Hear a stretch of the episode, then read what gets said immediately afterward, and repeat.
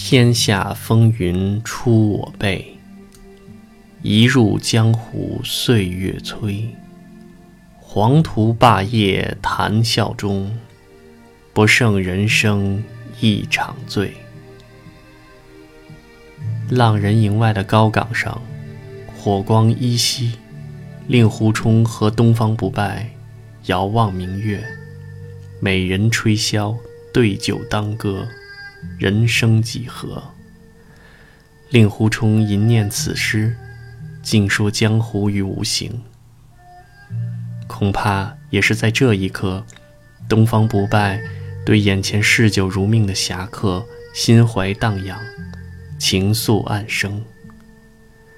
寂寞高手终于是逃不脱情字所惑，只是本属无心而起，不为世俗所容的爱恋，注定成空。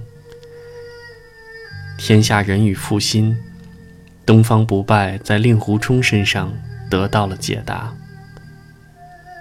提剑跨骑挥鬼羽，白骨如山鸟惊飞。尘世如潮人如水，只叹江湖几人回。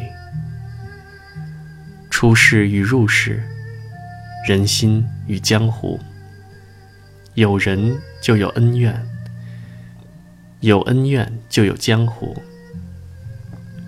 人就是江湖，踏入江湖，是进是退，则不由已定。湖中邂逅东方不败开始，令狐冲不曾真正离开过江湖，他和师弟们终究是没去成牛背山，也从来没能走出过江湖。或者你说那是因为任盈盈，她不得已卷入。可事实真是那样吗？名利无益，去留随风，只是一句空话。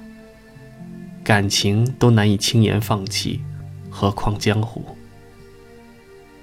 割舍不下的依然是影片结尾，香消玉殒，情何以堪？黑木崖上剑气犹窜，绣花针交织，令狐冲依然刺出了那一剑。东方不败用近似于夸张的悲剧方式质问着令狐冲的负心，鲜血如注喷涌而出，残瓦断墙间缓缓坠入崖底。